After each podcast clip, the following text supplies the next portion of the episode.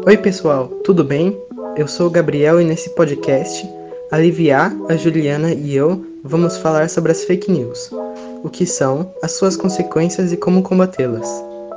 O que são fake news? Fake news são as notícias falsas publicadas por veículos de comunicação, como se fossem informações reais. Elas têm grande poder viral, isto é, espalham-se rapidamente.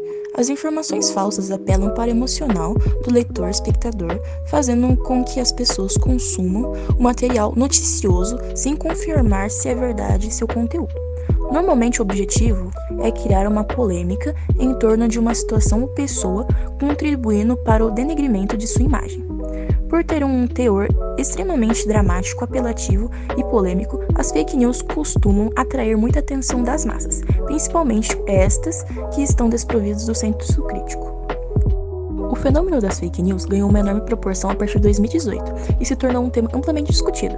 As mentiras e notícias falsas já existem como instrumento de manipulação há séculos. No entanto, é no século XXI que sua disseminação é intensificada, a partir do uso de aparelhos digitais. Apesar do recente uso do termo fake news, o conceito desse tipo de conteúdo falso vem de séculos passados e não há uma data oficial de origem. A palavra fake também é relativamente nova no vocabulário, como afirma o dicionário Merriam-Webster.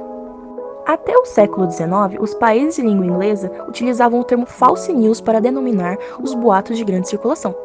Muito antes de o jornalismo ser prejudicado pelas fake news, escritores já propagavam falsas informações sobre os seus desafetos por meio de comunicados e obras. Anos mais tarde, a propaganda tornou-se o veículo utilizado para espalhar dados distorcidos para a população, o que ganhou força no século XX.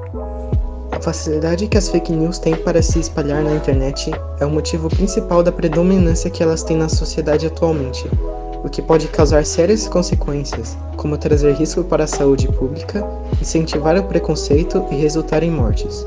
Talvez o melhor exemplo de fake news prejudicando a população foi durante a pandemia do coronavírus, onde mitos sobre a Covid-19 e seu tratamento não só impactaram diretamente a população geral, como também descreditaram os profissionais da medicina. Conferir a data da publicação, consultar as fontes, desconfiar de textos alarmistas e não ler só o título são maneiras de identificar o conteúdo falso. Para combater a prosperidade dessas notícias, você pode não compartilhar os conteúdos caso você tenha dúvida se eles não são verdadeiros, denunciar essas fake news em redes sociais e cobrar de quem compartilha mensagens falsas.